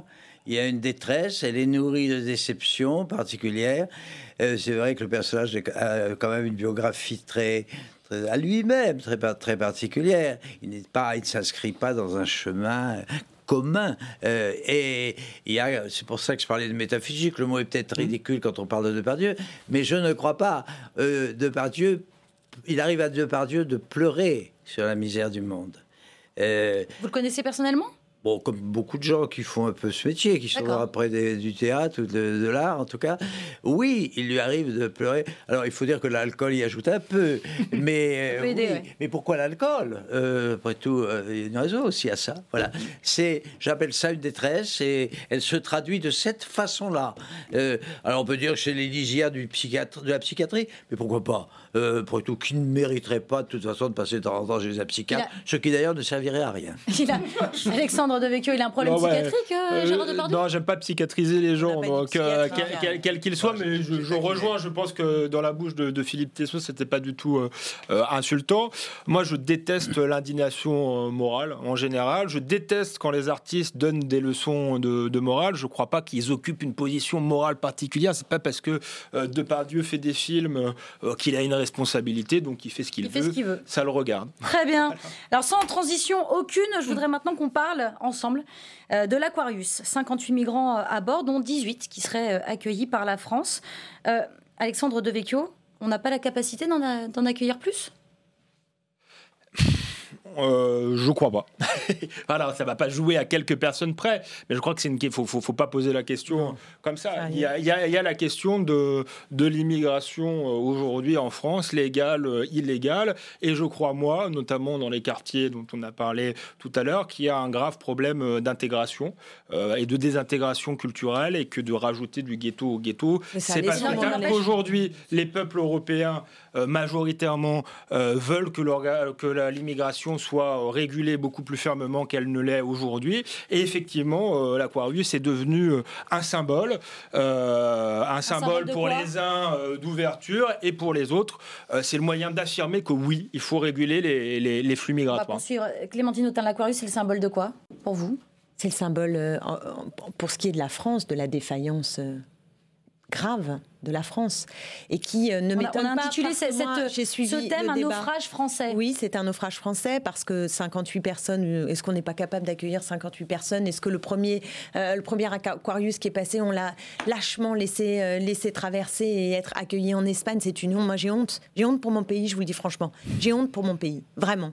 Et, quand on pense justement au flux migratoire, parce qu'en réalité, il n'y a non seulement pas de submersion, contrairement à ce que nous ont raconté sur les bancs de la droite, y compris d'En Marche au moment de la loi asile qui, qui durcit considérablement les conditions d'accueil, ça recule.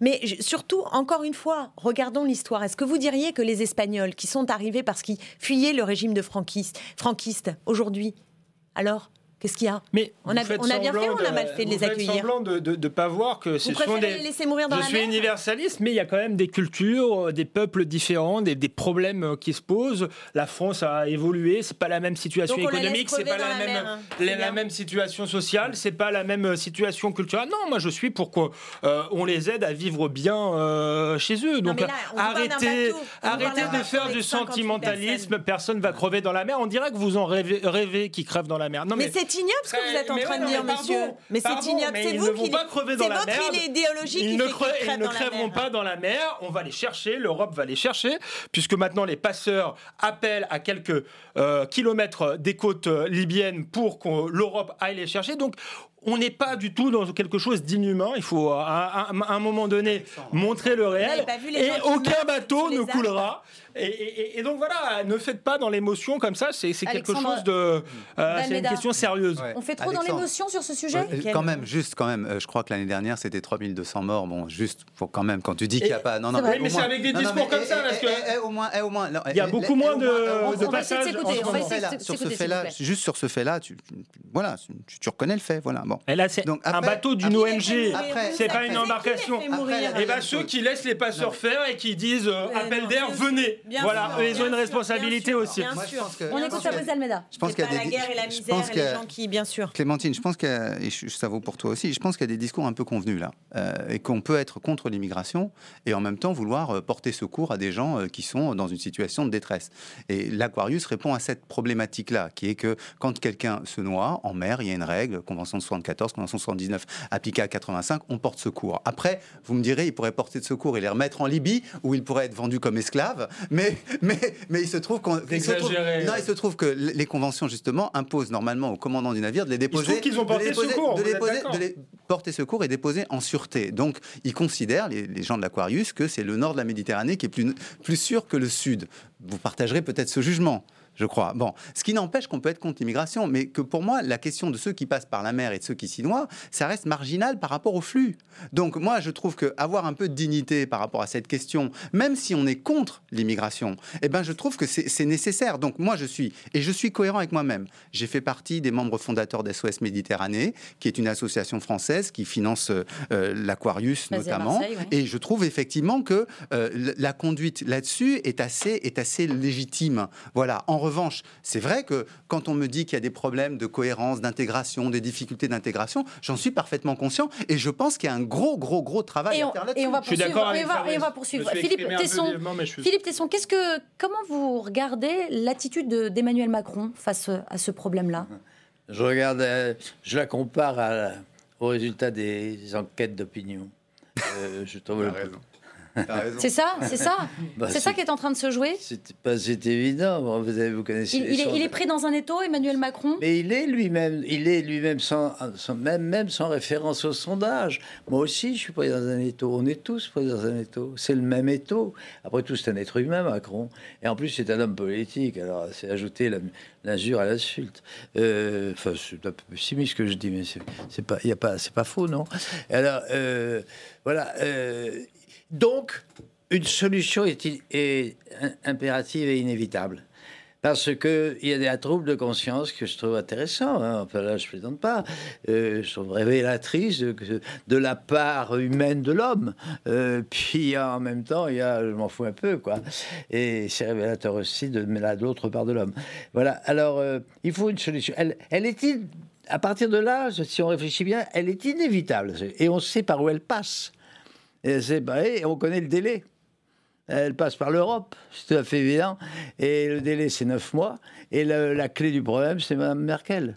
Voilà, c'est tout ce que je peux dire. C'est froid, c'est bête, c'est- mais en même temps. J'ajouterais une, chose- j'ajouterais une chose. Moi, je pense que La solution, elle est forcément si- si- européenne. non, si les, les- les débats sont passionnés aujourd'hui, c'est parce qu'on fait plus la différence entre réfugiés politiques Mm. et immigration euh, de ma- illégale et de masse. On met Euh, je-. Oh, voilà, on met tout ça dans le, dans le terme Mais migrant qui ne veut rien dire. Et moi, je tiens à dire quand même que je, euh, je suis pour, euh, pour accueillir des réfugiés. euh, on a les moyens de, de le faire, mais le problème, c'est que le débat est faussé, puisqu'il y a un certain nombre d'ONG qui nous parle de réfugiés alors qu'on a affaire à des migrants, économiques. Le problème majeur, c'est les migrants économiques. Et là, il faut Donc cette réguler. distinction, elle reste pertinente. Eh, Cette distinction re- re- reste pertinente, mais plus personne ne l'a fait. Bon courage, dans le débat public. bon courage pour repérer cette distinction Mais- et, pour en tirer des conclusions Et objectives. puis deuxièmement, cette phrase, c'était pour relever cette phrase sur je suis contre l'immigration. Alors euh, moi je suis pas d'accord avec cette Je dis, on peut être contre Ah, l'immigration, peut. mais on, voilà. Alors on Et peut- moi, je pense qu'il y a des gros problèmes d'intégration Oui, mais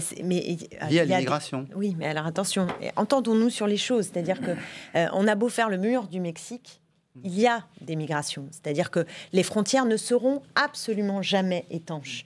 Donc Jamais. jamais, absolument jamais étanches. Et, et- et- et le fait que des gens changent de pays euh, n'est pas que euh, une catastrophe.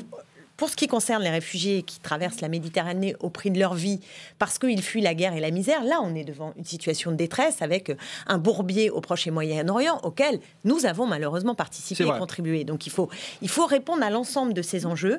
Mais le devoir d'humanité, pour moi, c'est quelque chose qui, qui n'est pas négociable. Et pour l'Aquarius, je pense que la France est vraiment passée à côté de sa mission. Clémentine Autain, pourtant, comment vous expliquez euh, qu'une majorité de Français, 54%, est aujourd'hui opposée à l'accueil par la France d'une partie des migrants recueillis en, en Mais c'est aussi lié à l'état du débat public. Je veux dire, euh, vous avez l'extrême droite qui, quand même, partout en Europe, euh, progresse et progresse dans les têtes. Quand vous expliquez. On parle même d'urbanisation, Oui, hein, en les- référence à Victor Orban en Hongrie. de Français s'imaginent, vu la nature du débat, qu'on est submergé. Or, la réalité depuis 30 ou 40 ans, c'est que euh, le volume enfin, de, de- de- de migrants qui rentrent, d'immigrés, comme vous les appelez, il est stable.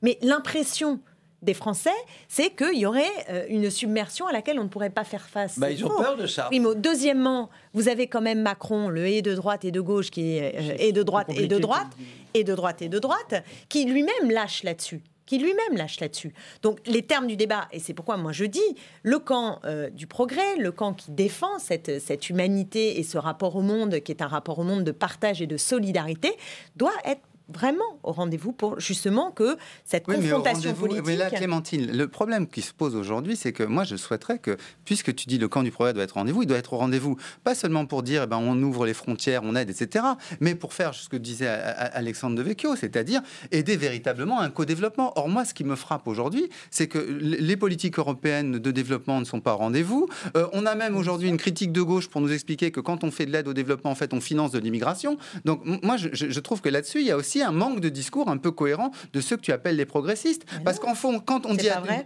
quand on dit à une population comme celle de Seine-Saint-Denis, qui a le sentiment que, qui a le sentiment que l'insécurité augmente, euh, qu'il y a euh, plus un respect euh, de leur mode de vie, euh, que les femmes n'ont plus accès à, à- à- à tous les, à tous les lieux. Euh, quand ces gens-là, on, on leur dit on va, on va continuer d'ouvrir les frontières, ben, tu m'excuses, ils, ils sont pas d'accord. Et on ils poursuivra. révoltent Et ils votent pour ceux qui leur disent on va tout boucler. On va, Ben on, va, on leur poursuivra dis- ce, non, mais moi, ce je leur débat dis mot. euh. à cela. euh, faisons attention, c'est ce que je, je reviens sur mon rapport, faisons attention à la nature des choses et à ne pas opposer justement ces deux catégories de population. Parce qu'en Seine-Saint-Denis, c'est tout le monde qui doit être euh, justement ensemble contre un système économique, social et une défaillance de la République. Et là, c'est pour ça que les termes du débat posés par l'extrême droite, je, ne- personnellement, je ne les accepte pas. Je vous Les demande de vous arrêter. Voilà, on vous demande de vous arrêter euh, parce qu'on en parle depuis le début. On parle de Donald Trump. Euh, c'est pourquoi je vous propose de traverser l'Atlantique pour rejoindre New York et plus précisément l'Assemblée générale des Nations Unies devant laquelle le président américain s'est exprimé très sérieusement. Pourtant, face à son discours, de nombreux chefs d'État n'ont pas pu réprimer un éclat de rire. Regardez.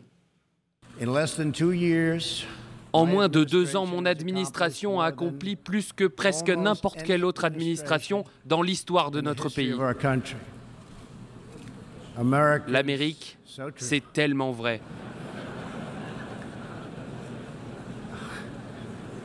Didn't expect that Je ne m'attendais pas à cette okay. réaction, mais ça va.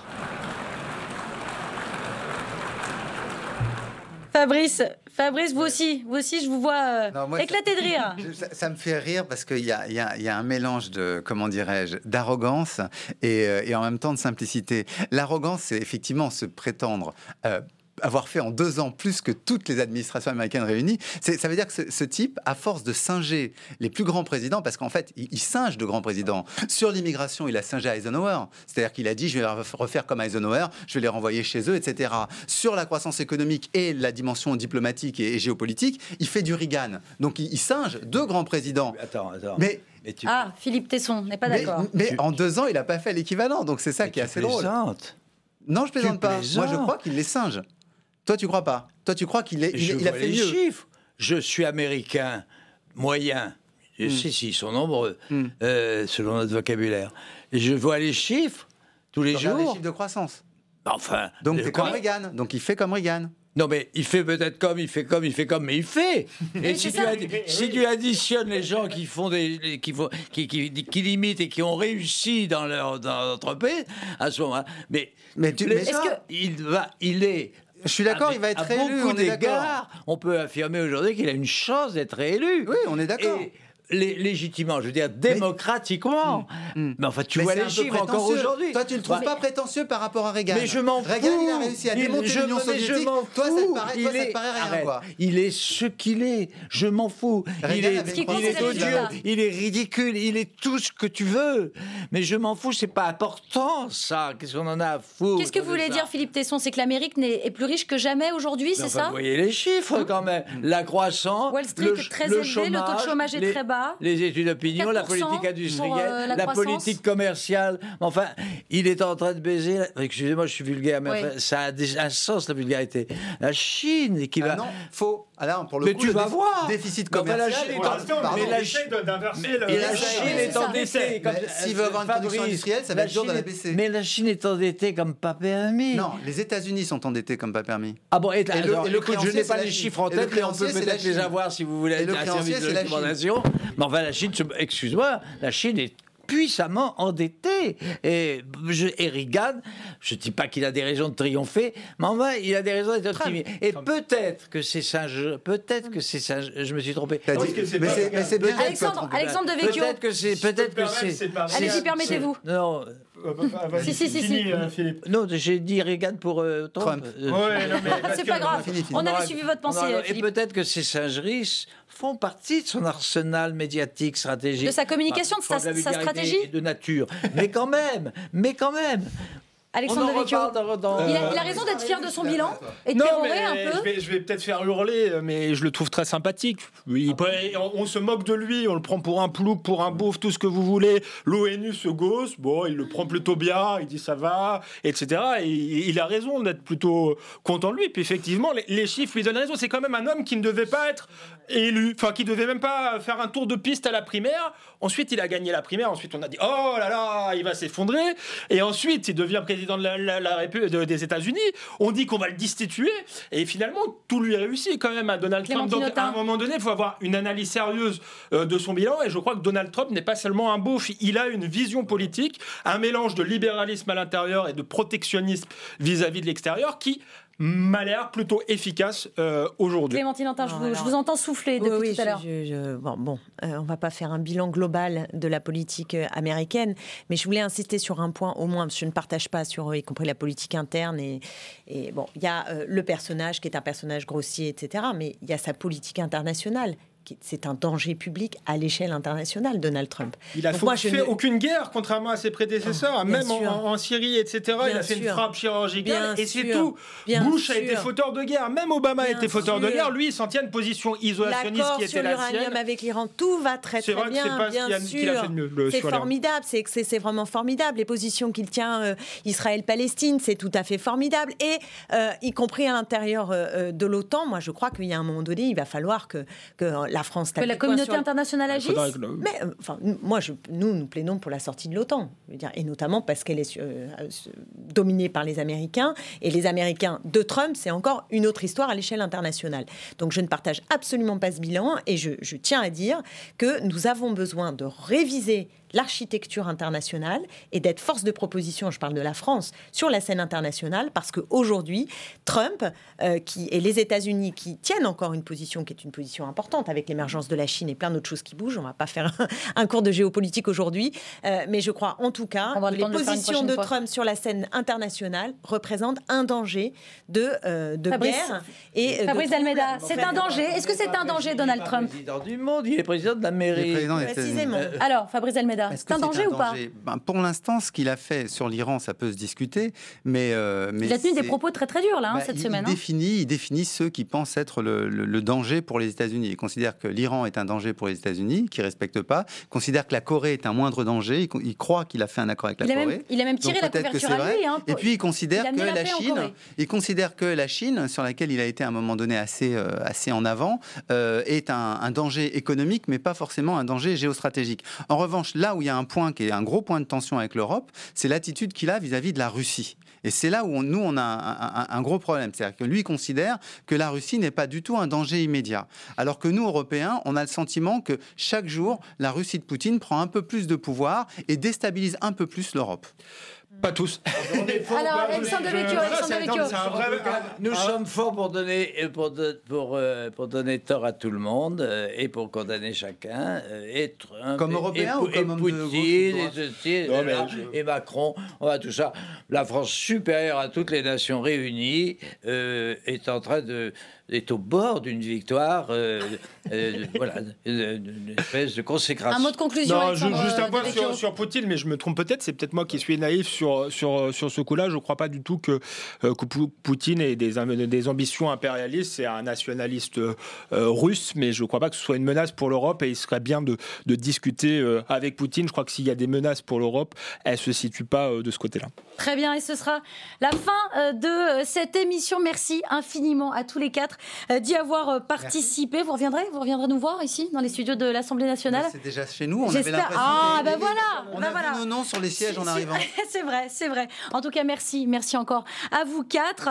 Euh, je vous laisse évidemment. Vous nous retrouvez sur le site de la, chaîne parlementaire, pardon, évidemment sur Twitter, at NPPM. Et puis, en attendant vendredi prochain, n'oubliez pas que l'important n'est pas de convaincre, mais de donner à Allez, salut et à vendredi prochain.